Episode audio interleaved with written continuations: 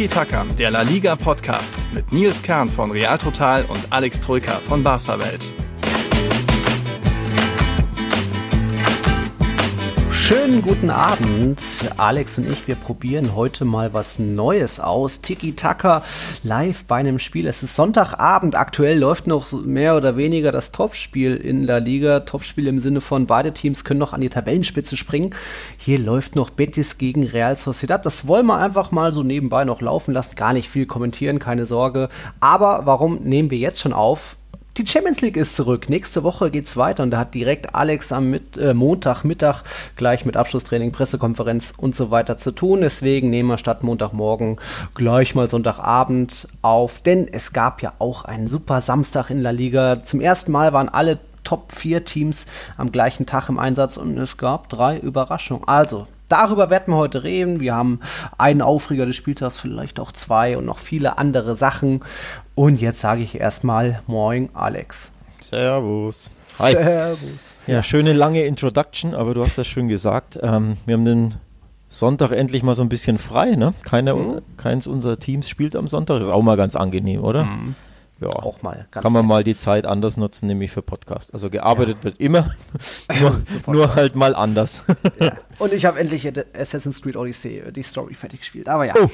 Jetzt kann man auch mal wieder ein bisschen Fußball gucken. Ist ja auch ganz angenehm, wenn nebenbei irgendwie Bilbao mal gewinnt und man sich das anschauen kann. Mhm. Äh, ja, du hast gesagt, das erste Mal, äh, dass keiner von uns beiden oder von unseren beiden Teams an einem Sonntag spielt. Es gab auch das erste Mal etwas seit der Saison 2000, 2001. Da kommen wir später noch drauf. Vielleicht stelle ich dir da noch eine Quizfrage. Oh, schön. Aber erstmal vielleicht in La Liga war auch, oder generell im spanischen Fußball war an diesem Sonntag oder an diesem Wochenende ein ich sag mal, besonderer Tag mit natürlich einem großen Beigeschmack auch. Oh, gerade nebenbei läuft eine Videoschiedsrichterentscheidung bei Betis Real Sociedad. Das mal gucken, wie lange das dauert. Erstmal war jetzt, war es jetzt zum ersten Mal soweit, dass ein Spiel Corona-bedingt verschoben werden musste. Bei Alcorcon dem Zweitligisten wurden vier positive ja, Fälle bekannt aus, der, ja, aus dem Trainerstab von Spielern. Deswegen wurde das Spiel erst eine Stunde vor Anpfiff verschoben. Das ist schon mal interessant. Gab es ja jetzt in der Bundesliga, glaube ich, noch nicht. In Italien gab es da den Skandal mit Juve und Napoli, wo sich die Liga irgendwie drüber hinweggesetzt hat. Aber hier in Spanien war das jetzt soweit. Und auf der anderen Seite gab es jetzt in Spanien die ersten Spiele mit Fans. Davon habt ihr, liebe Zuhörer, wahrscheinlich nichts mitbekommen, weil das war in der dritten Liga. Da waren zum Beispiel beim Spiel Racing Santander gegen Portugalete waren 3500 Fans dabei. Deportivo hat daheim gespielt mit Fans. Also in der dritten Liga war jetzt der erste Spieltag. Ich glaube, Barca B hat 1-0 gewonnen, ne? Barca ja. B hat auch gespielt. Ja, 1 gewonnen. Jetzt am äh, Sonntag, genau. Castilla hat auch 2-1 gewonnen. Also da ging es weiter und dort dann teilweise schon mit Fans. Interessant, war mir gar nicht so bewusst, weil Spanien hat ja seit über zwei Wochen jeden Tag mindestens 10.000 neue positive Fälle und da hätte ich jetzt nicht gedacht, dass da im, ja, ist nicht Amateurbereich, aber in den unteren Ligen, dass dort ja mit Fans wieder zu rechnen ist, weil La Liga ist ja noch nicht ähm, so weit. Zweite Liga auch nicht. Nee. Nee. Ja, tatsächlich erstaunlich, muss ich ehrlich sagen. War mir auch so nicht bewusst, dass da mhm. Fans in den Stadien sind in Spanien. Ähm, ja, bin ein bisschen wirklich fast schon sprachlos, weil einfach mhm. die, die Lage, wie du schon sagst, eine ganz andere ist in Spanien. Und ja, im Endeffekt, Barca hat ja auch drüber nachgedacht, Schrägstrich eigentlich sogar ähm, gewollt, dass jetzt das Champions League-Spiel ähm, gegen Ferencvaros ähm, mhm. vor Fans stattfinden soll. Da hat aber die, des Gesundheitsministeriums Kataloniens zusammen ähm, ja, mit der katalanischen Regierung eben gesagt, mhm. nee, kommt zu früh. Aber gewollt ist es natürlich von den Vereinen und so dementsprechend mhm. ähm, verwundert es da nicht. Und auch da ist es, denke ich mal, von Region zu Region unterschiedlich. Ne? Ja, je nach absolut. Fallzahlen, je nach Inzidenzzahlen. Aber auf dem Schirm hatte ich es nicht, dass in, mhm. Fans im Stadion sind. Also. Absolut. Also es ist dann ähnlich wie in Deutschland, wo auch dann eher München und Berlin vielleicht Hotspots sind, so auch dann in Spanien natürlich Barcelona und Madrid, ja. wo viel Bewegung ist und so in Galicien, wenn da in A Coruña ein Spiel stattfindet, dann geht das vielleicht noch oder man hat da nicht so eine Fluktuation an Menschen. Aber das ist ein schwieriges Thema. Wie gesagt, mhm. 15.000 positive teilweise am Tag in Spanien. Überrascht uns, aber hoffentlich ging alles soweit gut aus und zieht da jetzt keine Folgen nach sich. Und dann noch was jetzt aus der ersten Liga. Die 100-Tore-Marke wurde geknackt. und das in der 47. Partie in dieser Saison. Und das ist schon mal so gesehen Negativwert, denn, denn in diesem Jahrtausend hat es noch nie so lange gedauert. Da hat es immer weniger Spiele gebraucht, um die 100-Tore-Marke zu knacken. Und dich, Alex, wird es besonders wenig freuen, denn rate mal, in welchem Spiel dieses 100. Tor gefallen ist. ich fürchte, ich weiß es, ja.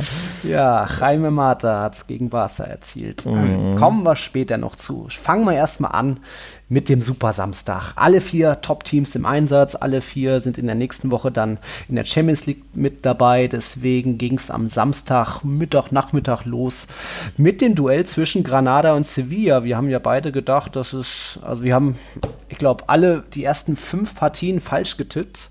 Ja, aber äh, ich, ich hatte sogar auf dem. Ich hatte unentschieden.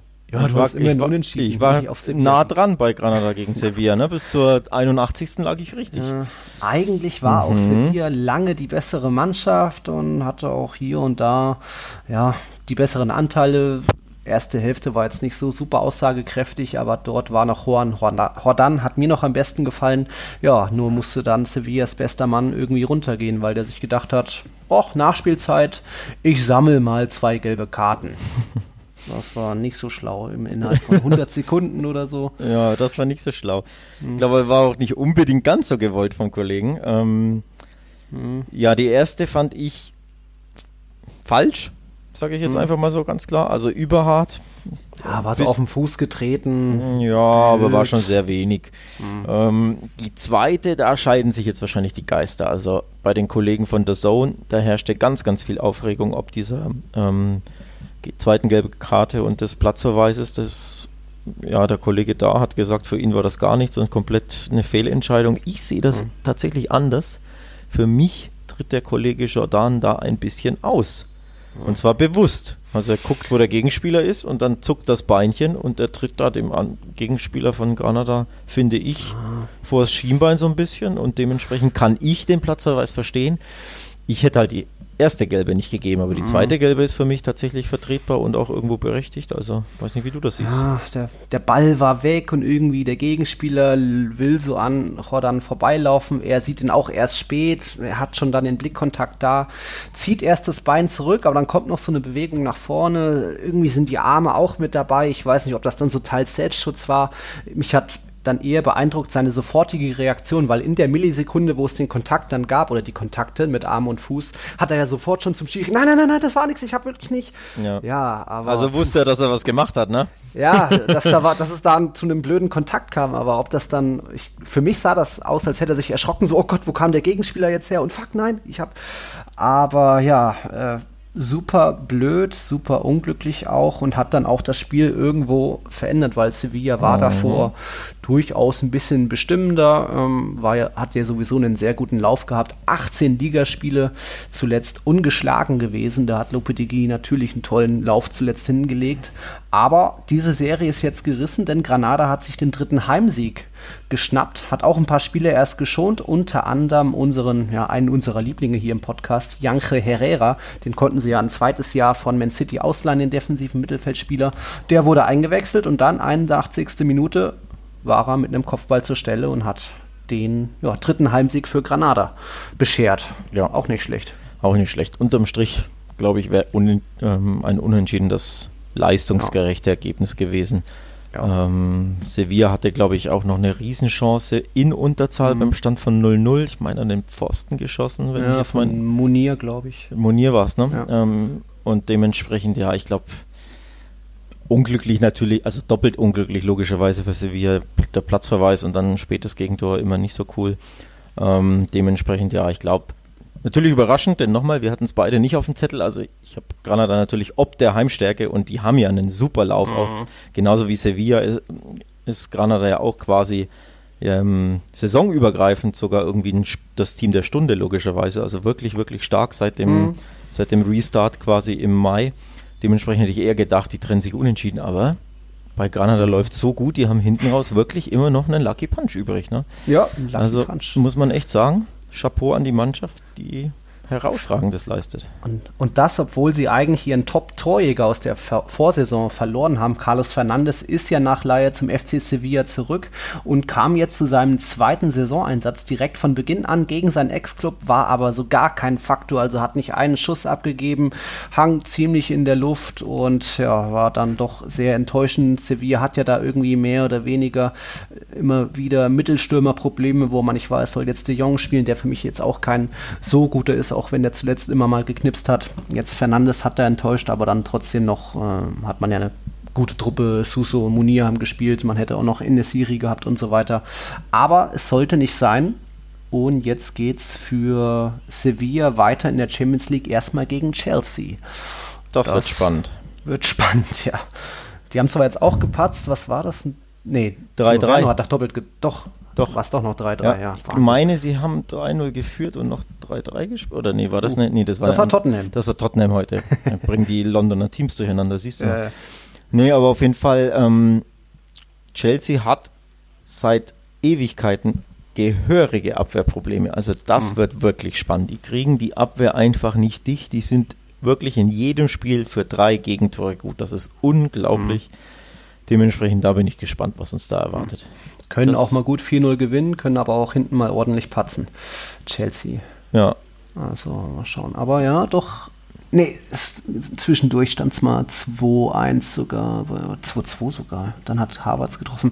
Egal, darum soll es ja nicht gehen. Sevilla jetzt erst gegen Chelsea und dann kommt am kommenden Wochenende Aber. Ich glaube, da sind die Andalusier dann ganz froh drüber. Mehr oder weniger äh, einfacher Gegner jetzt auch auf dem 15. Jetzt unterschätzt er wieder das arme Aber. Ja, ne? das arme Aber. Ich weiß, irgendwie, irgendwas habe ich da mit denen. Aber haben sich ja jetzt auch wieder einen Punkt nicht. Oh, elf Meter bei ja. Real Sociedad ich, ich wollte es ich nicht sagen, ich wollte ihn nicht unterbrechen, ja. aber ja.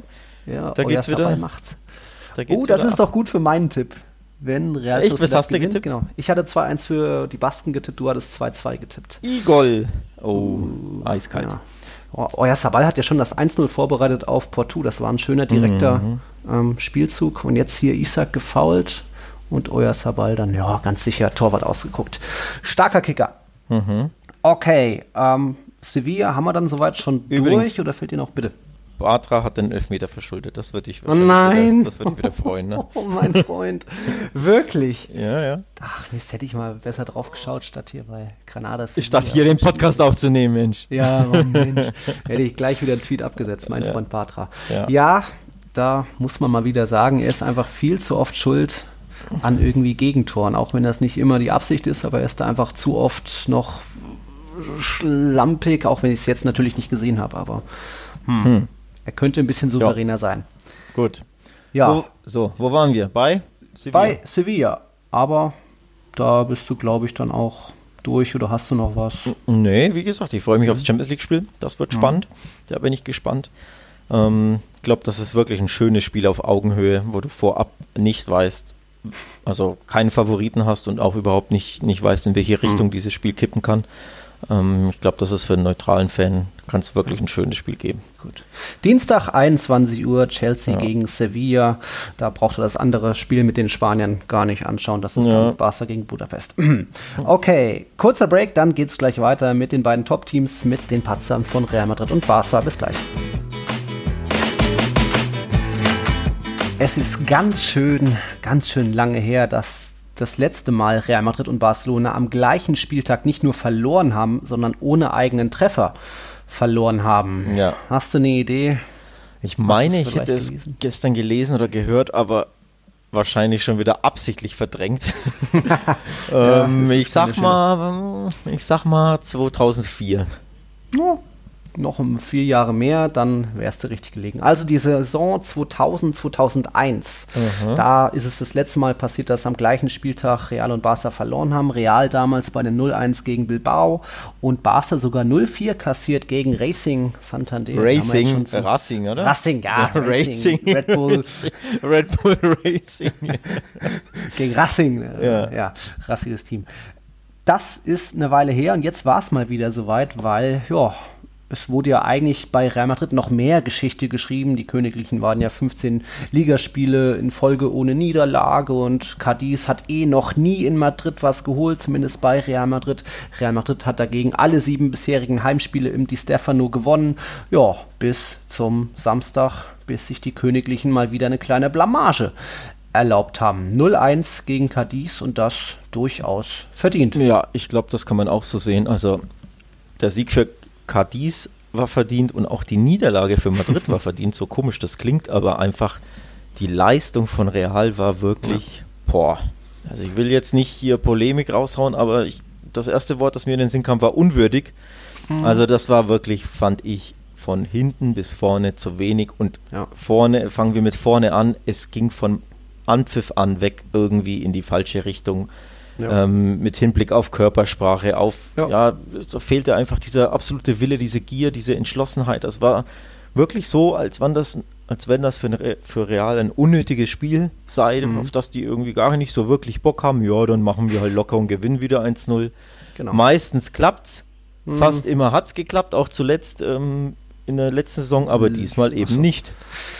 Ja. ja, hast du gut zusammengefasst. Also blutleerer Auftritt. Casemiro hat dann nach der Partie auch kritisiert, dass die Einstellung in der ersten Halbzeit, das geht so nicht. Das hat die Mannschaft schon öfter gezeigt bei, ich sag mal, historischen Blamagen wie in Wolfsburg oder auch letztes Jahr auf Mallorca, wo man einfach den Gegner viel ja. zu leicht äh, auf die leichte Schulter genommen hat und dann einfach ja. überrannt teilweise wurde. Also in der ersten Viertelstunde hätte Cadiz ja dreimal treffen können. Ramos noch so vor der Linie weggegrätscht, kurz war ein, zwei stimmt. Dinger pariert. Ja. Also da hätte man sich auch nicht beschweren können. Ja. Cadiz hat man ja schon öfter mal gelobt oder auch vorher schon gesagt, dass sie auch eine starke Defensive haben, sich gut verstärkt haben, nicht nur durch Negredo, auch durch den Johnson, den Dänen. Und das hat man jetzt gezeigt. Da war dann wirklich eine Erstligamannschaft dabei. Topscorer Alex Fernandes ist auf seinen Bruder Nacho ähm, gestoßen. Also das hat schon vorne und hinten überall gepasst bei Cadiz. Und richtig krasse Statistik. Drittes Auswärtsspiel von Cadiz. Dritter Auswärtssieg, das dritte oh. Mal zu null. Das ist uh. absolut unglaublich. Also 2-0 in Huesca gewonnen, 1-0 in Bilbao zu neunt und jetzt 1-0 beim Meister. Das ist wirklich, wirklich erstaunlich. Also kleines Huesca, okay, mhm. Aufsteigerduell, klar, kannst du auch mal gewinnen. Aber in Bilbao und in Madrid mhm. schon wirklich, wirklich krass. Und noch erstaunlicher ist, sie hatten im Schnitt in diesen drei Spielen 27% Ballbesitz. Ja, jetzt auch wieder 25%. Ja. Also es Aber es reicht ja. Gegen Huesca waren es 26 oder 27, gegen Bilbao, das hatte ich mhm. vor dem Spiel nämlich nachgeschaut, waren es auch 26 oder 27 und jetzt, wie du schon ja. sagst, unglaublich. Aber nochmal, das war, es war ja nicht mal unverdient gerealt. Wir waren uns ja einig, es war sogar verdient. Ja. Aber sie machen eben ohne Ball das größtmögliche draus und schalten dann um und sind ja, ja bissig sind gefährlich. einfach eine also Einheit auf dem Platz und es gab nur krass. eine ein, ein wirkliche, eine wirkliche Mannschaft ja. auf dem Platz und das waren die Gäste bei Real Madrid. Hat man davon nichts gesehen, da hat ja einfach jeder nur für sich ein bisschen gespielt. Ein paar Gründe können wir gleich als Übergang zu Barca noch bereden. Ich hätte nur noch das letzte Mal, dass Real Madrid daheim gegen einen Aufsteiger verloren hat, das war in der Saison 2006 und 2007. Mhm. Also damals Re Recreativo, Huelva und Levante und jetzt die Teams sind danach nicht abgestiegen. Das ist ja schon mal ein ganz gutes Oben für Cadiz. Die haben jetzt mit zehn Punkten genauso viele wie der Meister. Ja, Wahnsinn. Wahnsinn. Also wirklich, Wahnsinn. da ziehe ich alle Hüte. Der Fußball ist vielleicht nicht der ansehnlichste oder die, die fußballerische Ausrichtung, sagen wir mal. Wobei gegen Bilbao waren sie in Unterzahl, das muss man ja auch hm. ähm, dazu sagen. Ne? Also wenn sie nicht in Unterzahl sind, haben sie vielleicht ja, ja. 33 Prozent Ballbesitz oder so. Weiß ich nicht, aber Nichtsdestotrotz wirklich erstaunliche Zahlen und es kommt auch nicht von ungefähr, denn auch letztes Jahr hatten sie wirklich oftmals sehr, sehr wenig Ballbesitz und waren ja bis zum, ich glaube, letzten Spieltag sogar Tabellenführer. Nur am letzten mm, sprang ja dann Huesca genau. auf Rang 1. Also sie waren ja sehr, sehr lange wirklich Tabellenführer und hatten in häufig, in vielen Spielen häufig weniger Ballbesitz als der Gegner. Also das ist ja. wirklich ihr Stilmittel, aus einer kompakten Defensive dann eben umschalten und Nadelstiche setzen und es klappt auch in La Liga bisher. Also mhm. wirklich erstaunlich. Hätte ich so nicht gedacht, muss ich ehrlich sagen. Ja, starke Defensive auf der einen Seite, auf der anderen Seite plötzlich nicht mehr. Da weiß ich nicht, was ein Ramos und Varan in der Anfangsphase gefahren ist. Courtois hatte auch so einen Wischerball, wo dann, glaube ich, Luzano das ja, ja. nicht getroffen hat. Marcelo Nacho ja, oftmals zu langsam gewesen. Also ungewohnt, dass da Sidan irgendwie ja, die Spieler diesmal so gar nicht motivieren konnte oder dass alle irgendwie das Spiel auf die leichte Schulter genommen haben. Ähm, für Real Madrid geht es jetzt gegen Shakhtar Donetsk am Mittwoch und dann ist am Samstag natürlich Klassiko angesagt. Ja. Da haben natürlich bei Real Total viele schon geschrieben, oh Gott, jetzt werden wir zerschossen und gegen Shakhtar gibt es auch schon eine Niederlage. Ich will da mal, klar, es war ein schreckliches Spiel, schreckliche Einstellung auch der Mannschaft. Man kann ja verlieren, aber dann nicht so untergehen. Da war ja nur in den letzten 10, 15 Minuten noch irgendwas Richtung Aufbäumen und offensiv was versuchen. Aber ich glaube, diese Niederlage kommt vielleicht noch zu einem guten Zeitpunkt, sprich, dass man jetzt eben vor dem Klassiko sich wieder zusammenraufen kann, dass da ja, Ramos und Co., die anderen Spieler wieder, ja, dass alle wieder an einem Strang ziehen, dass man da eine Reaktion dann auch zeigen kann im Klassiko, so die letzte Niederlage davor in La Liga gab es ja gegen Levante im März, nachdem man gerade den Klassiko gewonnen hatte. Und auch danach war ja so ein neuer Geist in der Mannschaft, nachdem man dann in, äh, nach der Corona-Pause alle Spiele quasi gewonnen hat, außer den letzten Spieltag. Also vielleicht war jetzt diese Niederlage wirklich so dieser ultimative Wachrüttler, den die Mannschaft gebraucht hat. Und ich meine, eine Saison ohne Niederlage gibt es einfach nicht. Jetzt ist es halt gegen Aufsteiger so gewesen. Ja. Hm. Und das sieht man übrigens auch wieder wie sehr diese Länderspielpause vor allem die großen mhm. Teams immer, besonders in Spanien, Barca und Real mitnimmt, weil einfach viele Nationalspieler da über den Teich müssen, in, in Südamerika mhm. ran müssen und dann einfach müde, platt sind, auch vom Kopf her, nicht körperlich und geistig, mental. Dann spielst du gegen einen eher kleinen Gegner oder irgendwie auswärts, ne, gegen einen bissigen ja. Gegner. Und dann fehlen dir einfach diese 10, 15 Prozent und dann geht es in die Hose. Also es ist auch nicht das erste Mal, Klar vor allem für Barca und Real, dass eben nach einer Länderspielpause da direkt mit einer Pleite ähm, losgelegt wird. Also das gab es schon einige Male und ja, genau. ich habe ja schon angesprochen, Barca, genau. Das, das, das, hatte ich mir genauso als Übergangsthema, Idee überlegt, das Thema ähm, Gründe suchen für die Patzer. Bei Real Madrid waren zwölf Spieler abgestellt, zwei kamen vorzeitig zurück, aber trotzdem mussten dann einen großen Ramos, sogar ein Modric, der 255 Minuten gesammelt hat. Das, mhm. Die Länderspielpausen sind ja mittlerweile drei Spiele lang statt nur noch zwei. Das ist ein Wahnsinn, dass dann auch ein Modric gleich wieder spielen muss, warum sie dann, aber da kann man dann schon irgendwo eine kleine Begründung sehen, weil Cadiz konnte sich jetzt fast zwei Wochen lang nur auf dieses Topspiel mhm. gegen den Meister, das ist doch für, für aus Cadiz Sicht geil, wenn man sich so lange vorbereiten kann und man kann genau schauen, wie mhm. Benzema läuft und wo eine ja. Lücke zwischen Ramos und Varan ist. Ja. ja, und Zidane konnte nur einmal mit seiner kompletten Mannschaft eben im Abschlusstraining ja, am Freitag, da erst waren Ramos Groß und Co. zurück mit denen trainieren. Und ich schätze mal, bei Barca war es dann ähnlich, auch zehn oder zwölf äh, Nationalspieler. Und ja. Bei Barca richtig krass. Messi hat ja direkt wieder gespielt, denn Messi spielt immer, das ist das, ja, das heilige Gesetz beim FC Barcelona und mhm. der hat drei Tage zuvor in Bolivien auf, keine Ahnung, 3000 Meter ja. Höhe oder wie hoch La Paz so liegt, was. gespielt. Das ist das Allerkrasseste. Also da ja. muss man wirklich sagen, da hätte der Kollege Kuman wahrscheinlich Messi lieber eine Pause geben müssen, vor allem wenn man jetzt ähm, darauf guckt, dass Champions League losgeht und dann der Klassiko, sprich in der Champions League mhm das Heimspiel musst du gewinnen, ähm, weil du in der Gruppe mit Juve bist. Du kannst dir da kaum Ausrutscher erlauben, sonst ist der erste Platz futsch. Ähm, dementsprechend, ja, wann willst du ihn groß schonen? Ne? Mhm. Ähm, jetzt kommt der, also wie gesagt, Auftakt Champions League, dann der Klassiker und dann bei Juve. Also eigentlich müsste er jetzt drei Spiele durchspielen und er hat aber schon in Getafe gespielt. Also auch richtig mhm. hart. Wie gesagt, bei Messi ist das schon das eine. Wie gesagt, Ansu Fati, Busquets, wie sie alle heißen, Lenglet, Griezmann, alle bei der Nationalelf, das ist schon hartes Pensum und dann ja, kann man das schon irgendwo auch verstehen, dass dir da ein paar Prozent fehlen. Ne? Ja, dass dann auch vielleicht andere Top-Mannschaften stolpern, wie jetzt äh, Chelsea und Tottenham am Wochenende auch. Die Bayern haben ja auch schon mal verloren, was dann auch generell zu dieser ganzen Thematik mit Corona-Pause, kurze Saisonvorbereitung, mhm. keine Saisonvorbereitung mit echten Testspielen oder ja, dann Real Madrid hat nur ein Trainingsspiel gegen Getafe veranstaltet, Barca jetzt auch keine Top-Gegner gehabt. Das ist dann schon auch nochmal schwierig und mhm. äh, neuer Trainer, der vielleicht da noch nicht so äh, viel ausprobieren konnte, wie er das gewollt hätte bei einer normalen Saisonvorbereitung. Schwierig da, aber ja, Jetzt haben mal wieder die Top-Teams äh, gestolpert, gepatzt, Sevilla ja sowieso auch. Und dann sind wir mal beim Spiel vom FC Getafe, wobei der ja jetzt nicht mehr FC Getafe genannt werden will.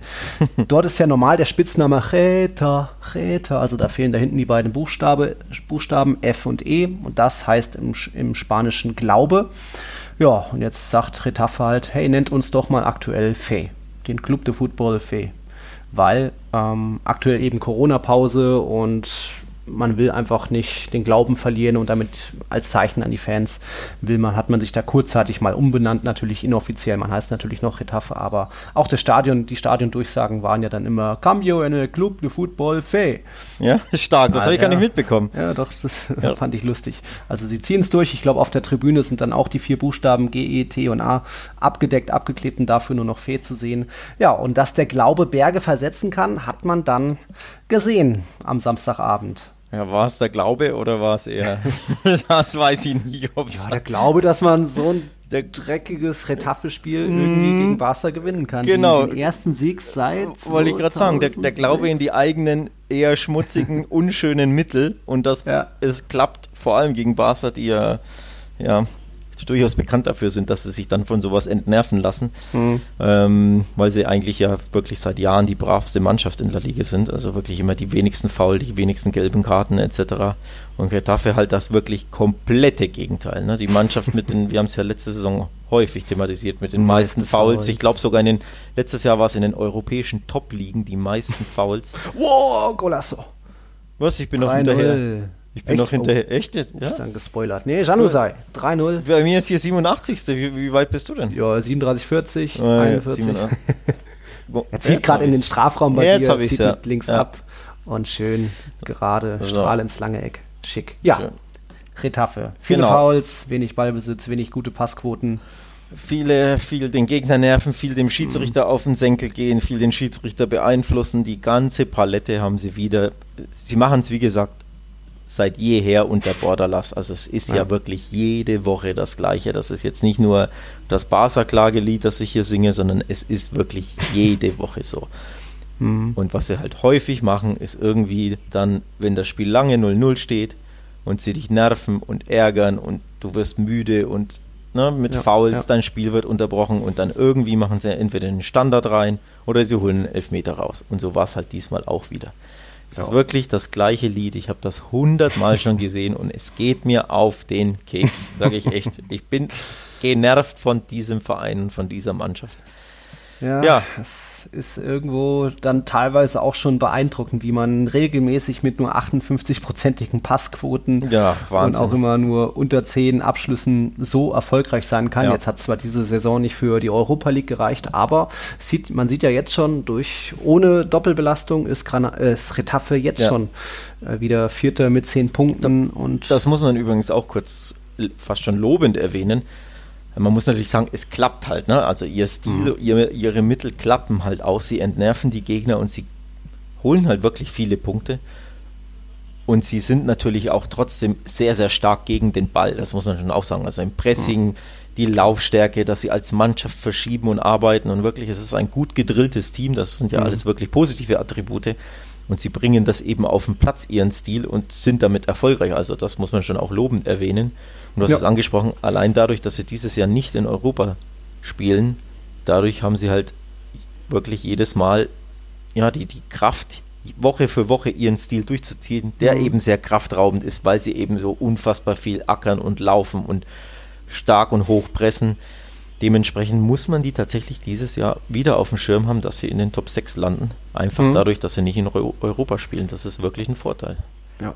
Borderlass hat die Mannschaft ja aus der zweiten Liga hochgeführt, also da ist in einigen Jahren was zusammengewachsen, da wird gar nicht so viel verändert vom Kader her. Jetzt ist zwar Molina gegangen, aber dafür kam jetzt Cucho Hernandez in die Mannschaft und das ist schon so gesehen dann doch irgendwo bemerkenswert, auch wenn es nicht unbedingt für schönen Fußball steht. Schöner Fußball, gutes Stichwort, kleines Quiz. Hm. Ein schöner Fußballer hat von seinen letzten 28 Was, ein schöner Fußballer? Ab, ein schöner Fußballer hat von Aha. seinen letzten 28 Abschlüssen nur zwei reingemacht. So gesehen gab es seit Februar von ihm nur drei Tore in 23 Einsätzen. Welchen schönen Fußballer meine ich denn? Ich habe ein bisschen die Befürchtung, hm. dass es Griesmann ist. Ja, ja. Da, der, für den war in dieser Saison ja noch gar nichts an hm. Torbeteiligung so richtig nee. dabei und nee. eben seit Februar nur drei Torbeteiligungen. Das ist ein bisschen wenig. Das ist ein bisschen was, wenig, wenn man 120 Millionen kostet, ne? Mm, Dann erst ja. recht, ja. Und jetzt hat er ja auch wieder eine gute Chance gehabt. Und ja. war er eigentlich diesmal so diese, dieser Stoßstürmer, der er eigentlich sein wollte?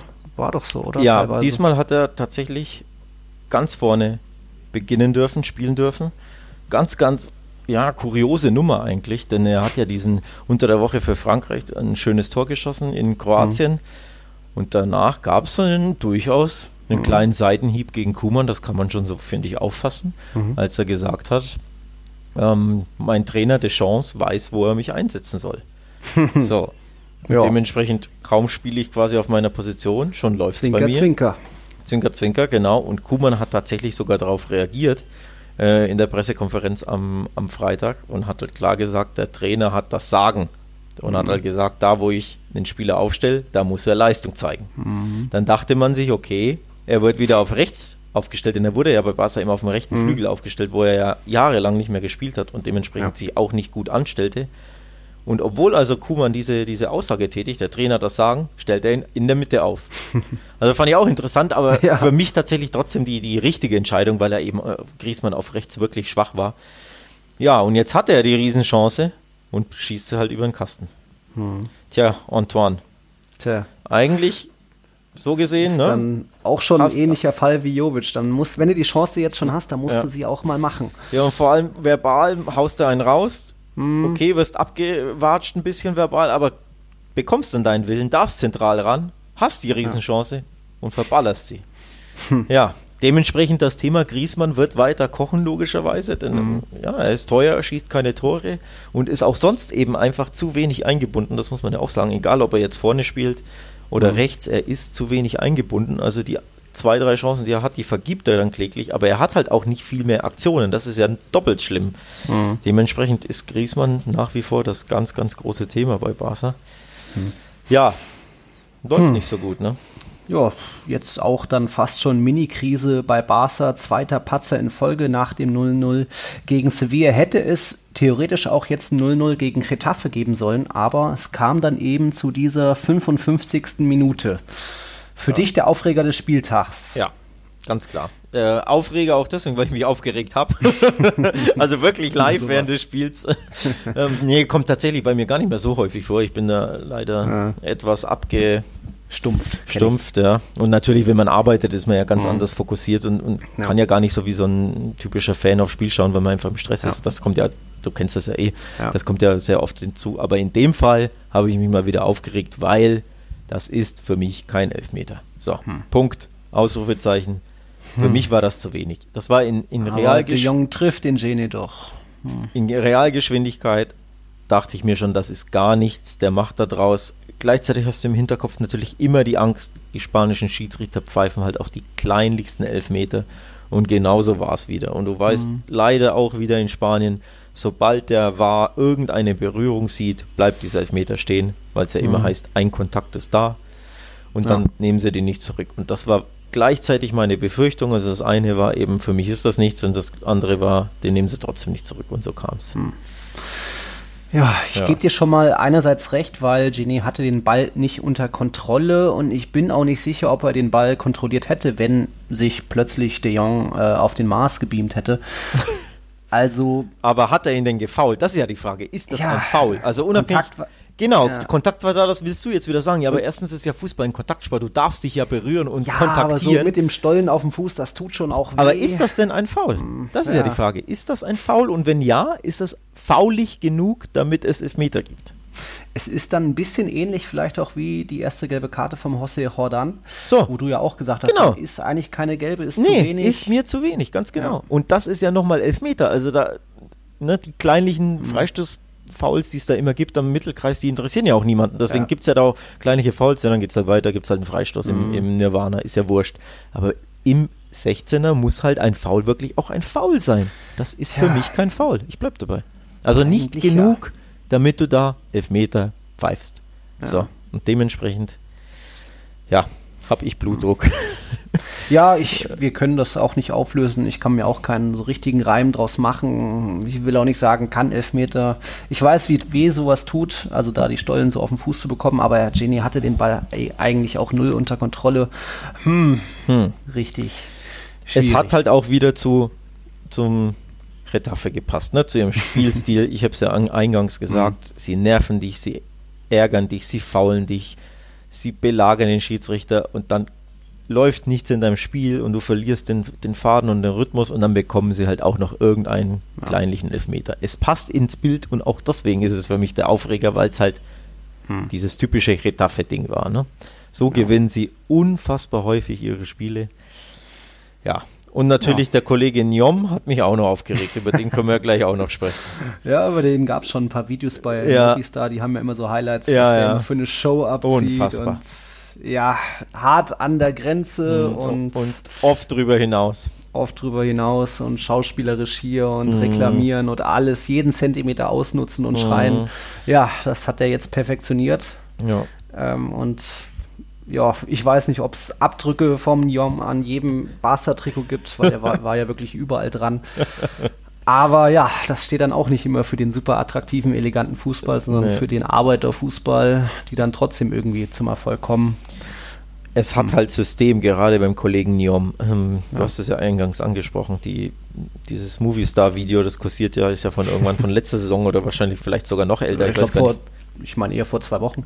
Äh, wirklich? Oder es gibt mehrere inzwischen. Äh, weiß ich nicht, aber auf jeden Fall, das, das sieht man ja wirklich, dass das Systematik bei ihm hat, dass er beispielsweise ja. sich bei, was man gut sieht, bei Einwürfen den Gegner wegcheckt und sich dann selber hinschmeißt. Also er mhm. rempelt in den Gegner rein und, und schwalbt dann, weil er natürlich den Freistoß kriegen will. Das hat System bei dem. Also mhm. er sucht aktiv wirklich Berührungen, Kontakte, er gibt einem gerne einen Ellbogen und dann schmeißt er sich selbst hin. All diese Mätzchen, dann geht er natürlich ja, in dein Gesicht und brüllt irgendwas in, äh, ja, mhm. in, in, in, dein Gesicht oder nervt dich oder provoziert dich oder wie bei Ansu Fati, als der sich mal ein bisschen hingeschmissen hat. Ähm, was hat er da ges gesagt? Du bist nur 18 und schon schmeißt du dich so hin oder irgendwie sowas. Ja, ne? oder, oder und so sehen deine Schwalben aus. das kann ich besser. So hatte ich das ein bisschen verstanden. ja, ich glaube nicht, dass er so gesagt 14, hat, aber ja, auf jeden Fall, ja der Kollege Njom war wirklich ein Musterbeispiel für Retafes ja, Stil mhm. und für ihren Fußball und für ihre Art und Weise, Spiele zu bestreiten und zu gewinnen. Ja, ja was will man da sagen? Ne? Meins ist es nicht. Ja, was sagst du denn zum Herrn Messi? Der hat jetzt aus seinen letzten 13 Ligapartien auch nur fünf Tore geholt. Zwei mhm. davon waren Elfmeter. Jetzt hat er, glaube ich, die Latte wieder getroffen Posten, gehabt. Dann ja. auch ähm, noch so eine Top-Chance mhm. mit der. Pico oder was das war in der Schlussphase. Mhm. Kam für mich auch wieder teilweise ein bisschen lustlos, Schultern hängen, Fremdkörper rüber. Also eigentlich auch schon wie die vergangene letzte Saison und wahrscheinlich noch viel länger. Aber ja, er hat jetzt schon ein Saisontor mit durch einen Elfmeter, aber ist jetzt, man kann auch nicht sagen, dass er irgendwo eine Reaktion zeigt und irgendwie es allen nochmal beweisen will oder seinen Worten Taten folgen lässt, von wegen ich bleibe, weil ich diesen Verein liebe.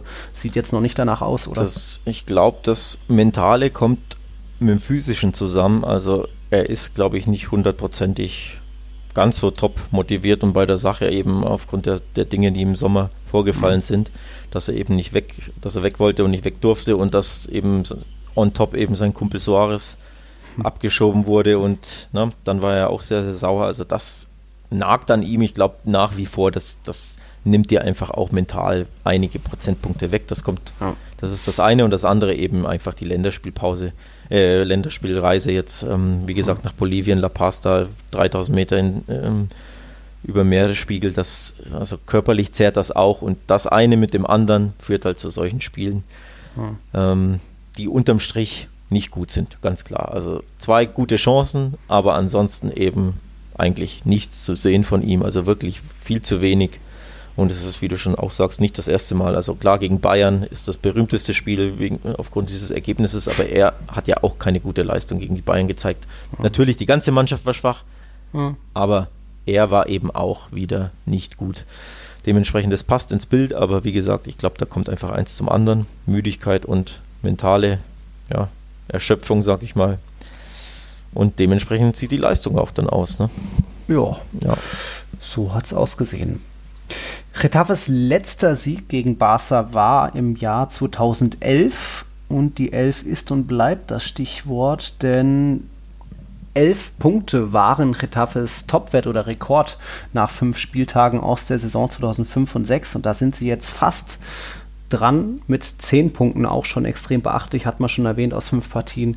Retafe da auf einem super Weg, so gesehen punktgleich mit Real Madrid, mit Cadiz und Granada sogar, aber jetzt gab es dann an der Tabellenspitze noch eben den Wechsel via Real, nicht mehr Erster, sondern Real Sociedad. Schauen wir gleich noch drauf. Gibt es noch irgendwas von dir aus äh, gegen in Blick auf das Budapest-Spiel zu sagen oder eine Sache will ich noch loswerden. Ja. Wenn wir haben jetzt hier Griezmann kritisiert und, und natürlich Messi auch. Einen muss man loben. Ähm, einen muss man auch noch kritisieren. Der Kollege Dembele durfte endlich von Anfang an ran und war wirklich sehr schwach. Hat unfassbar viele Bälle verloren, die Bindung fehlte ihm und er wirkte auch sehr rostig und ich will jetzt nicht sagen übermotiviert, aber weil er oft in Dribblings ging und dann sich gegen den dritten und vierten dann festrannte. Also das mhm. war auch ein schwaches Spiel von ihm bei seiner quasi Bewährungschance. Denn Kuhmann wollte ihn ja im Endeffekt ja, loswerden, verkaufen und lieber Memphis holen, was ja nicht klappte. Also Dembele war schwach, aber wer stark war, fand ich, der 17-jährige Pedri. Also hm. das ist schon wirklich erstaunlich. Der hat in der zweiten Liga bei Las Palmas bisher gespielt, ist 17 Jahre alt und wurde in, ich glaube, jedem Spiel bisher eingewechselt und jetzt eben von Anfang an auf der 10 durfte er ran und hat sich mhm. wirklich gut geschlagen. Also den muss man schon auch mal loben. Mhm. Ähm, ja, ein bisschen eine kleine Entdeckung. Die Saison ist noch jung und so viel hat er jetzt auch nicht gezeigt. Aber in dem Spiel gegen Retafe war er wirklich der auffälligste Offensivmann von Barca. Und das während Messi, Dembele und Griezmann neben dir stehen. Also das ist schon erstaunlich. Dementsprechend Stimmt. ja, da ein kleines Lob an den jungen Mann. Okay. Na gut, Testegen wird, glaube ich, nicht fit in Hinblick auf Klassiko, hatte Kuman verraten. Stand, genau, stand Freitag nicht, laut Kuman. Dementsprechend, ja, Neto ist ja alles andere als ein schlechter Ersatz. Ja, ähm, ein, einen Ball noch so an die Latte gelenkt. Das war stark, genau. Wem, ja. Ein kleinen, Cucho Hernandez, glaube ich. Genau, einen kleinen Wackler bei einer Ecke hatte er, aber die, die Parade gegen Kutscho am Ende, die war herausragend stark. Dementsprechend mhm. da, ja, muss man sich jetzt nicht so die Sorgen machen. Und ansonsten sind jetzt beide unter Druck, ne? Die Madrilen und die Katalanen. Ja, das macht es doch noch mal spannender. Also, wenn man, äh, wenn das Glück der beiden Teams ist, dass beide ein Heimspiel haben gegen vermeintlich, ja, ich will jetzt nicht sagen schwächere Mannschaften, aber klar, auf dem Papier ist du, bist du klar der Favorit, wenn du ja. daheim gegen Donetsk und daheim gegen Ferencvaros spielst, ne? Aber wenn du das, das mal nicht gewinnst, zu schaffen sein. Genau, aber wenn du das nicht gewinnst, dann hast du halt brutal Druck im Klassiker. Mhm ist mehr eine Motivationssache. Also wenn der Trainer noch die Mannschaft erreicht, was ich jetzt bei beiden mal noch annehme, Kummern und sie dann, dann sollte das natürlich Pflichtaufgabe locker zu einem 2-0-Sieg oder sowas reichen. Mal schauen. Ramos jeden Fall sieht es wohl doch ganz gut aus, wenn wir jetzt auch schon mal Richtung Klassiko schauen, dass er noch fit wird. Es war wohl nur eine Schrecksekunde, er wurde angeschlagen, ausgewechselt mit dem linken Knie. Das Spielt er dann gleich gekühlt? Champions League oder pausiert ähm, er sicher? Theoretisch ist es wohl möglich. Heute kamen nur so ähm, Berichte von Reportern, weil es gab keinen Verletztenbericht von Real Madrid, aber allein das ist ja schon ein äh, guter Grund, dass da eben nichts Schwerwiegendes mhm. ist. Also Training vielleicht am Montag sieht man ihn, ich glaube nicht, ich schätze mal, man wird ihn noch gegen Donetsk schon, aber damit er dann mhm. hundertprozentig mhm. im Klassiko dabei ist und das sollte auch ohne ihn gegen die Ukrainer zu schaffen sein. Ja, ansonsten, wie gesagt, der, der das Spiel nicht gewinnt, hat im Klassiko mega Druck, aber selbst wenn du es gewinnst, hast du im Klassiker Druck, weil zwei Ligaspiele in Folge verlieren. Mhm. Das kommt nicht so gut in beiden Lagern an oder im jeweiligen Lager Nö. an. Also dementsprechend der Klassiko. Im Klassiko sind beide Teams schon tatsächlich immer am ja, erst fünften Spieltag dann, ne? Für beide, oder? Mhm. Ja. Ja, für Real ist das Nee, Real hat eins mehr, genau, genau. Ja, ähm, ja, nichtsdestotrotz so früh in der Saison und beide schon ziemlich unter Druck, eben weil sie mhm. schon patzten. Ja. Mal schauen. Ähm, wir könnten dann weitermachen. Wir hatten jetzt vom Super Samstag die drei Teams, die schon gepatzt haben. Ein Team von aus diesen Top 4 hat dagegen gewonnen, mehr oder weniger souverän. Das war Atletico. Und darüber und dann natürlich auch über die anderen Partien, was noch in Valencia los war, reden wir dann gleich nach nochmal einer kurzen Pause.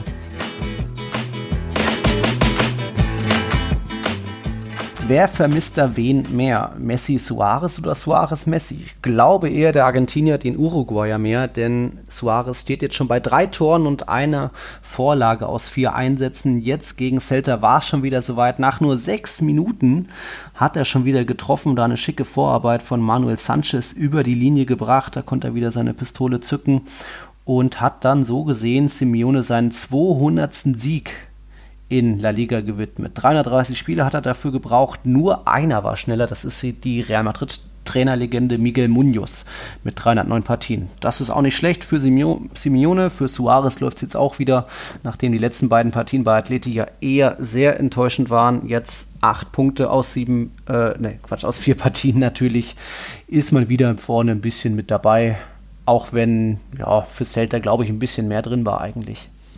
Ähm, ja, ich würde sogar sagen, ein bisschen ganz mehr. Ja. Also viel mehr drin. Ähm, zumindest haben sie gut reagiert nach dem frühen Rück Rückstand. Ähm, da fand ich sie, ja, fand ich sie gut im Spiel drin. Sie hatten zwei, drei Riesenchancen auf den Ausgleich. Da müssen sie mindestens eine machen. Mhm. Ähm, glaube, an den Außenpfosten haben sie geschossen und aus kürzester Distanz noch irgendwie eine, eine Chance verballert. Also da müssen sie eigentlich den Ausgleich machen. Ja, und so kam es, wie es kommen musste. Eine ereignislose zweite Halbzeit und ein spätes Atletico-Tor. genau. Es ist ja wirklich, ja, ziemlich oft so. Ähm, dementsprechend schmeichelhafter Sieg fand ich für Atletico, denn wie gesagt, sie haben gut begonnen und gut aufgehört, aber dazwischen mhm. war wirklich dieser typische Atleti-Leerlauf, den sie einfach vor allem in genau, genau, vor allem in Auswärtsspielen so häufig haben, wo einfach wirklich 60 Minuten quasi nichts passiert ja, wie gesagt, Celta hatte gute Minuten, hätte da sein Tor machen müssen und dann kann das Spiel ganz anders ausgehen, wenn es dann unentschieden steht. Aber so hat Athleti mal wieder geathletit. Athletit, ja. Mhm. 15 zu 9, das Abschlussverhältnis zeigt ja schon mal, dass es eigentlich eher anders hätte ausgehen sollen. Nichtsdestotrotz, das Balaidos von Celta ist irgendwie Atletico Madrids Lieblingsstadion, denn nirgendwo haben sie häufiger gewonnen. Jetzt schon das 23. Mal aus dem Balaidos die drei Punkte entführt. Barca und Real sind da mit ein oder zwei Partien je jeweils weniger dran, also ist ja so ein bisschen als Favoritenschreckstadion bekannt, aber mal wieder nicht für Atletico. Irgendwie mhm. haben sie sich da durchathletigt und das diesmal dann erstmals, glaube ich, mit der Suarez-Costa-Doppelspitze, also Pause Stimmt. für Felix. Ja. Der wurde dann, glaube ich, noch eingewechselt. Der, ja. Die Kollegen Schlag und Beiß, ne? Schlag und Beiß, ja. Oder, oder Tret und Beiß, wie, wie, ja. genau.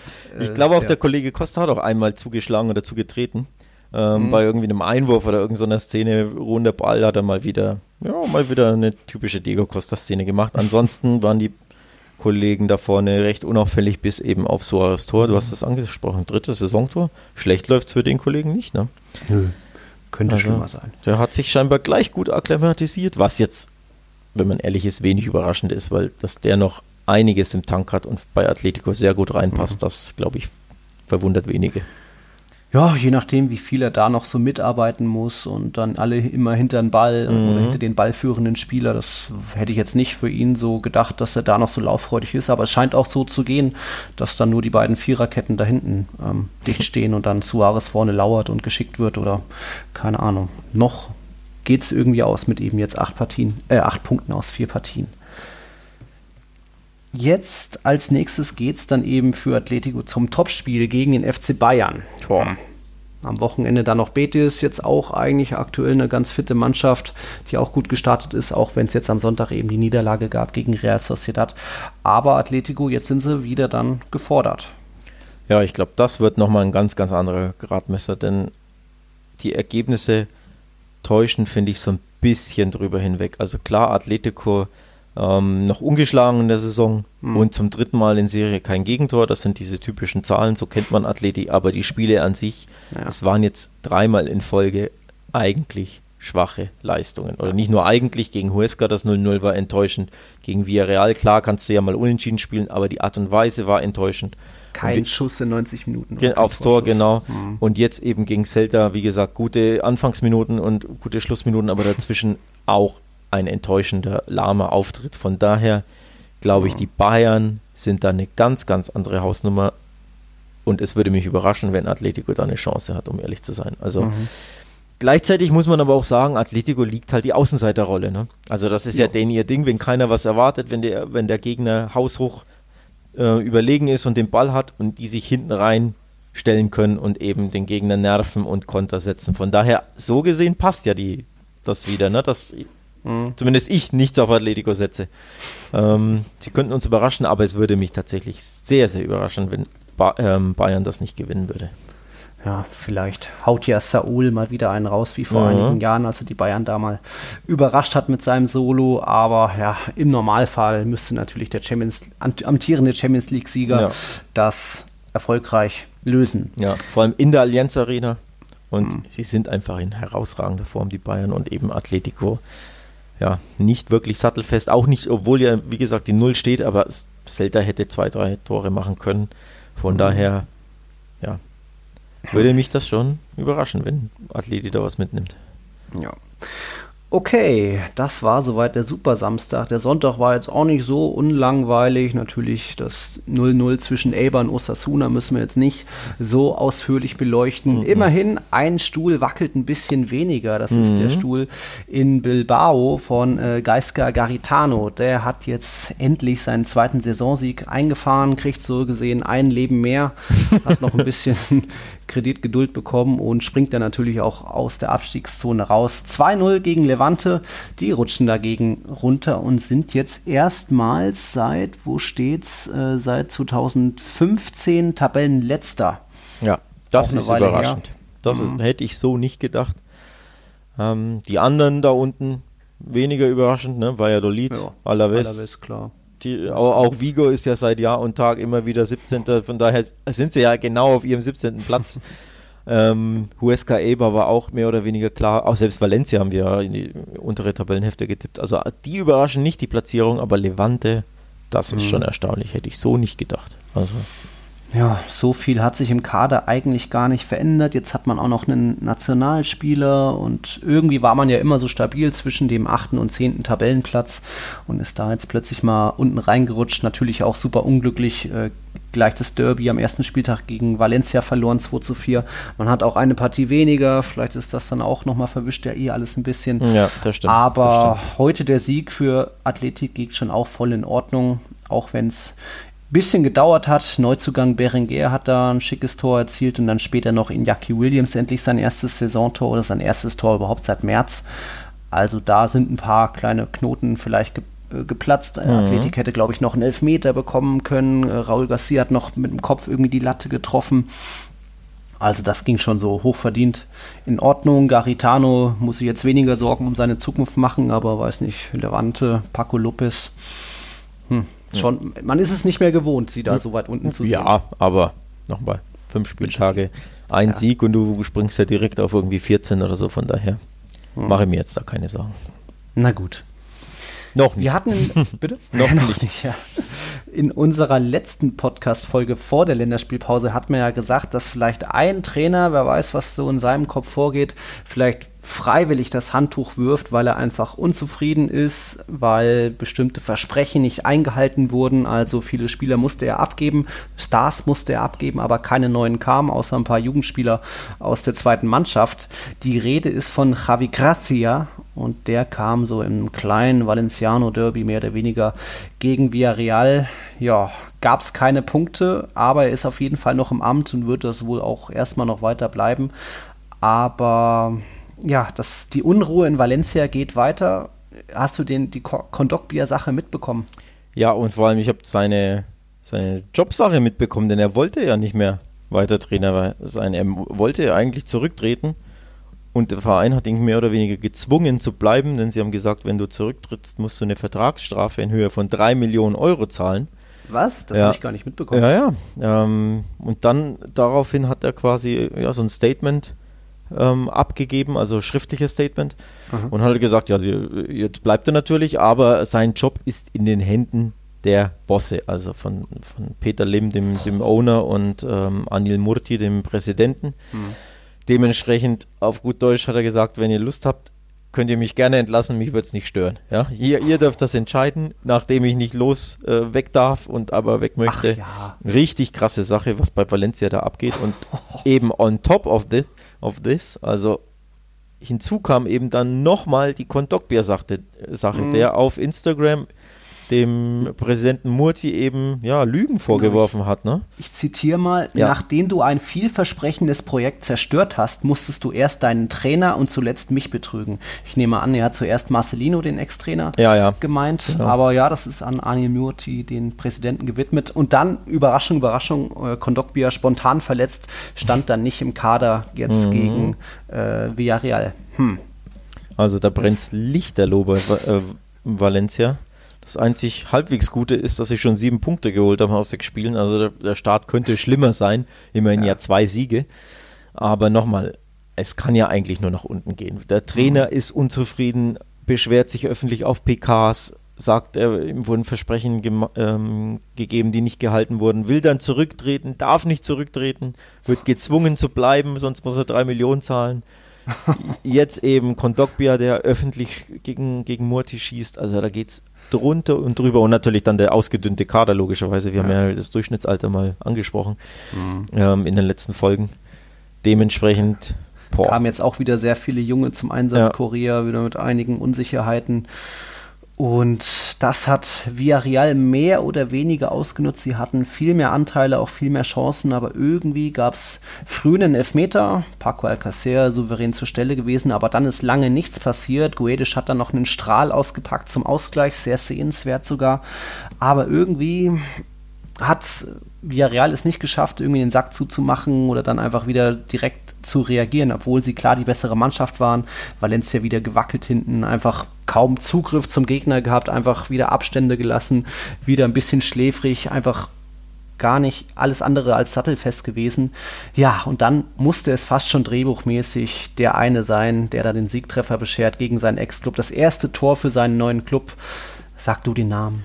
Ja, ausgerechnet Dani Parejo. Ähm, das, hat, das passt einfach manchmal so im Fußball. Ne? Also ausgerechnet der Kapitän, der unter Tränen weggeschickt wurde, das war ja noch schlimmer als bei Suarez. Mhm. Ähm, bei Parejo, der wurde ja wirklich vor die Tür gesetzt und ablösefrei abgegeben, ausgerechnet an Villarreal, einem, einem direkten Konkurrenten normalerweise um Champions und Europa League Plätze. Und ja, dann wurde ihm die Abschieds-PK verwehrt und er, er, nahm eine eigene PK, ich glaube per mhm. Skype oder was es war, auf in, in, in seiner Wohnung und, und heulte dabei. Also unglaubliche, mhm. Unglaubliche Stories und Geschichten. Und dann macht ausgerechnet er gegen sein Valencia das Siegtor zum 2 zu 1. Solche Geschichten schreibt nur der Fußball, ne? Das kostet einfach mal 30 Euro ins Phrasenschwein, aber es passt halt auch leider. Ja. Es passt halt auch, ne? Es war ja, ja, eigentlich fast klar, dass es irgendeinen Ex trifft, weil es sind ja bei beiden Vereinen viele Spieler, die schon auf der anderen Seite gespielt haben. Auch Cheryshev hat schon bei Villarreal gespielt, Paco Alcacer natürlich schon bei Valencia Coquelin ist auch erst gewechselt. Sogar die Trainer haben eine Vergangenheit bei beiden Vereinen. Javi Gracia war Spieler in Villarreal, Emery war mal Trainer in Valencia. Also da musste schon irgend sowas treffen, aber dann ausgerechnet den Parejo, ja. der dann sich auch direkt natürlich entschuldigt hat. Puh, hartes ja. Ding, aber. Ich sag, wie es ist: Karma. Das ist Karma. einfach Karma für Valencia, für Murti und für Lim. Hm. Das war einfach Schicksal, dass der die abschießt. Das ja, kann man nichts dran ändern. Kann man nicht. Mal schauen, wie es da in Valencia weitergeht. Spannend natürlich, wenn Villarreal auch spielt, ist dann immer noch zu beobachten, was ist mit Takefusa Kubo. Jetzt wurden mal, kamen mal hm. Moreno und Estupinian nicht zum Einsatz und trotzdem Verletzt, war irgendwie ja. nirgendwo kein Platz für Kubo in der Starthilfe, wurde jetzt auch am sechsten Spieltag nur eingewechselt, kommt jetzt immerhin auf insgesamt 80 Minuten, aber mehr konnten es nicht werden, denn er hat sich auch zwei gelbe Karten geschnappt nach seiner Einwechslung. Auch, ja, unglücklich, vielleicht ein bisschen zu hart, mit ein bisschen mehr Fingerspitzengefühl beim Schiedsrichter. Der weiß ja, dass so ein kleiner Japaner doch keiner Fliege was zu Leide tun kann. Aber ja, sehr bitter für ihn und seine weitere Entwicklung. Ich weiß nicht, ob jetzt Emery weit überhaupt noch motiviert ist, ihn mal demnächst von Beginn an zu bringen.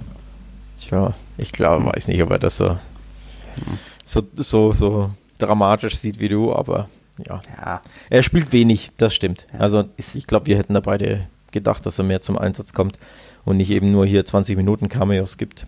Ähm, dementsprechend, ja, aber kann ja noch werden. Saison ist ja, ja noch jung, Real spielt in Europa, in der Europa League, sprich, ja, geht, jetzt gehen ja auch die englischen Wochen los. Ich denke, da wird er schon, zumindest jetzt könnte ich mir gut vorstellen, dass er in der Europa League hm. ähm, beginnen darf. Dadurch, dass er eh in der Liga gesperrt ist am kommenden Wochenende, würde das ja sehr gut passen. Von daher, schauen wir mal. Ja. Okay, Sonntagabend gab es dann noch eine Doppelparallelpartie. Einerseits der Tabellenletzte hat sich gegen, äh, gegen Huesca einen Punkt gesichert kann man so sagen, aber eigentlich hat Valladolid eine 2-0-Führung aus der Hand gegeben. Am Ende stand es dann 2 zu 2. Und auch da fast schon dramatisch. Natürlich trifft ein Ex-Spieler, wurde gerade erst eingewechselt und 22 Sekunden nach seinem Debüt überhaupt für den neuen Verein für Huesca hat Sandro Ramirez mhm. direkt getroffen gegen seinen, den Club, wo er für ein Jahr noch gespielt hat. Ja.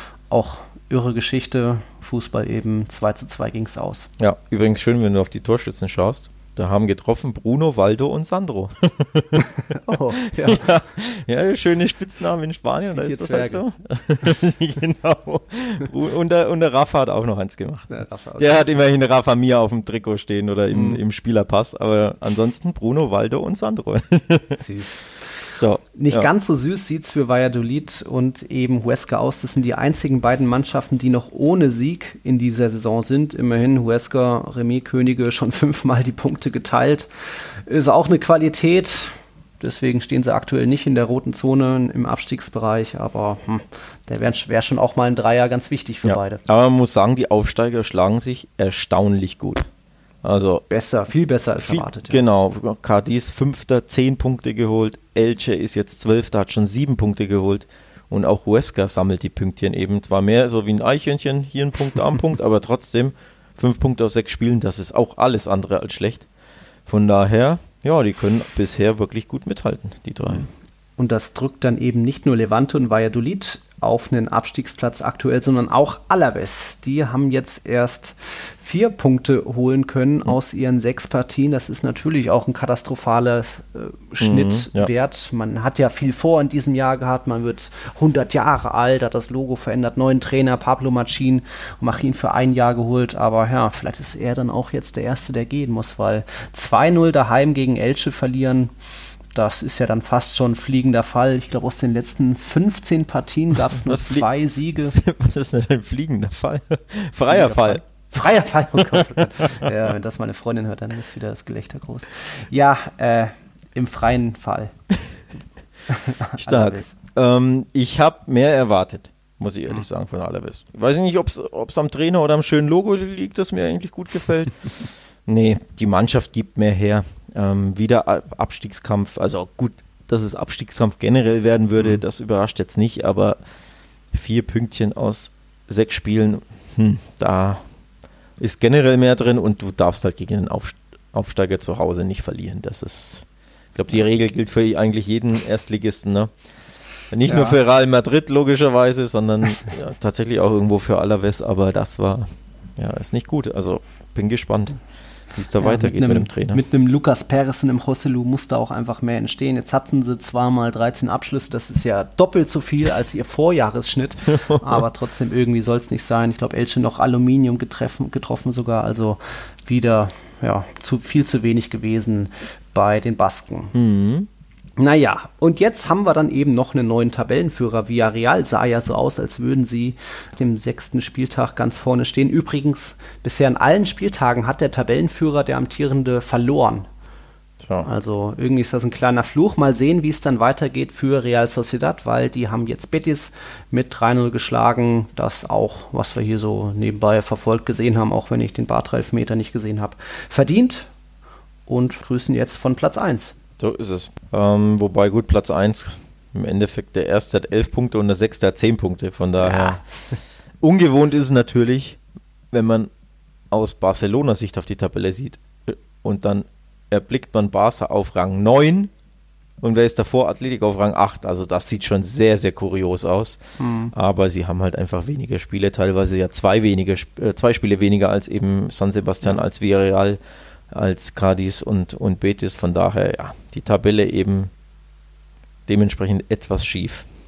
Ja, verzerrt einiges. Es wird auch noch einige Wochen so sein, mhm. wenn auch dann kurz vor Weihnachten, glaube ich, da sind dann wieder ein paar Partien vorgezogen, wegen der Supercoppa, die dann Anfang Januar sein wird. Da spielt dann, glaube ich, Real gegen Bilbao ein bisschen früher, weil sie dann im Januar dran sind.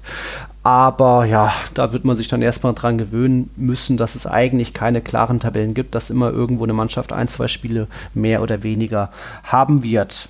Hast du noch was bezüglich La Liga News? Ist dir noch irgendwas aufgefallen in der Woche? Ich war ja ein bisschen kurz äh, im Kurzurlaub. Ja, natürlich warst du wieder im Kurzurlaub.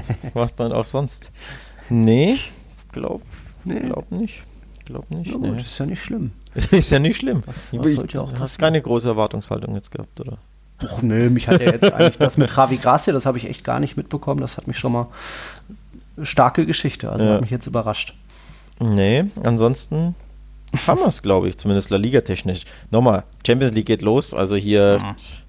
da geht es jetzt nochmal ab Europa League unter der Woche, wenn ich mich nicht komplett täusche. Die mhm. müssten schon spielen, ne? Bestimmt. Bestimmt. Wir wissen es zwar nicht, aber nee, natürlich. Ähm, ich guckte aber gerade, weil ich nicht weiß, gegen wen die spanischen Kollegen. Oh ja, genau, Granada in Eindhoven, die haben heute hm. gewonnen. Ich weiß gar Götze. nicht mehr wie hoch. Götze hat getroffen, genau. Ja. Also Eindhoven, ich habe das Spiel ein bisschen ähm, laufen lassen. Also Eindhoven einen richtig guten Eindruck gemacht. Von daher, das ist ein kleines Spitzenspiel mhm. am Donnerstag. Eindhoven gegen den FC Granada, das, ist, das finde ich hier okay. schmackhaft. Und Real Sociedad gastiert in Rijeka in Kroatien.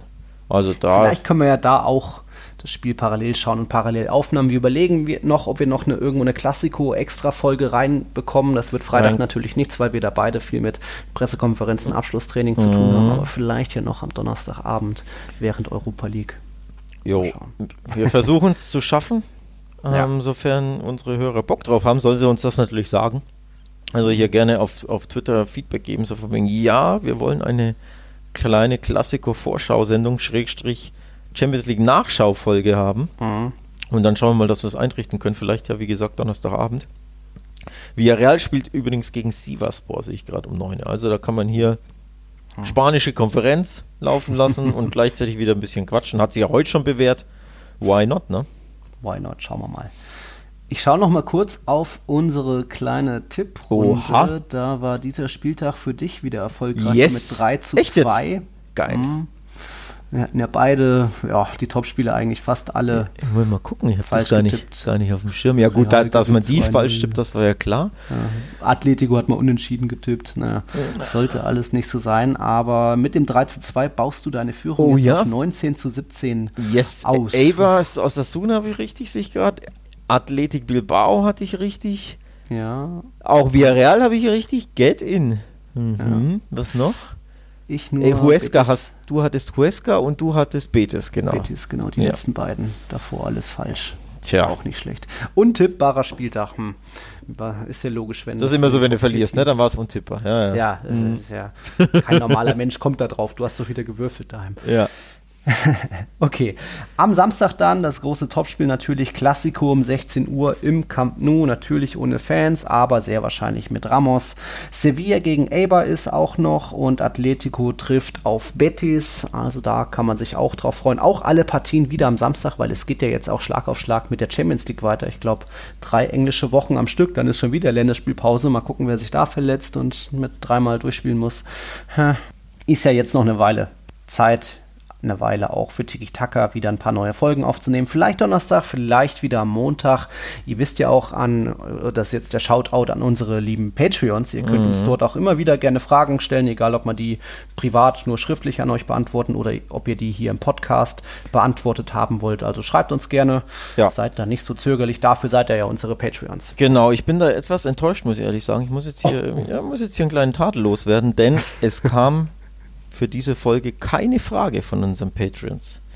Das finde ich ein bisschen schade. Also, wenn ihr Fragen habt, nochmal, liebe Patreons, und an diejenigen Hörer, die eben noch kein Patreon sind, der klare Hinweis, eure Fragen werden natürlich beantwortet, wenn ihr Patreon seid. Also das ist die exklusive Behandlung, die ihr natürlich genießt. Also stellt uns gerne Fragen, werdet Patreon, haut eben uns eine Nachricht ins Postfach und dann werden wir die logischerweise ähm, in diesem Podcast beantworten oder eben euch, falls ihr das wünscht, natürlich auch privat noch viel, viel ausladender. Also falls ihr irgendwelche privaten Fragen habt, könnt ihr die auch stellen. Ne? Was ist, Nils, was ist deine Lieblingsfarbe? Trägst du lieber, keine Ahnung, mhm. Nikes oder Adidas? Rot-Blau. Isst du gern, äh, trinkst du deinen Kaffee mit oder ohne Milch? All das könnt ihr natürlich auch fragen, aber so, sobald es natürlich sportliche Fragen sind, möchten wir die natürlich sehr, sehr gerne im Podcast beantworten. Also, zögert nicht, mhm. schreibt uns an, werdet Patreon, unterstützt uns natürlich, sofern ihr ja, Gefallen findet an unserem kleinen spanischen Hörspiel und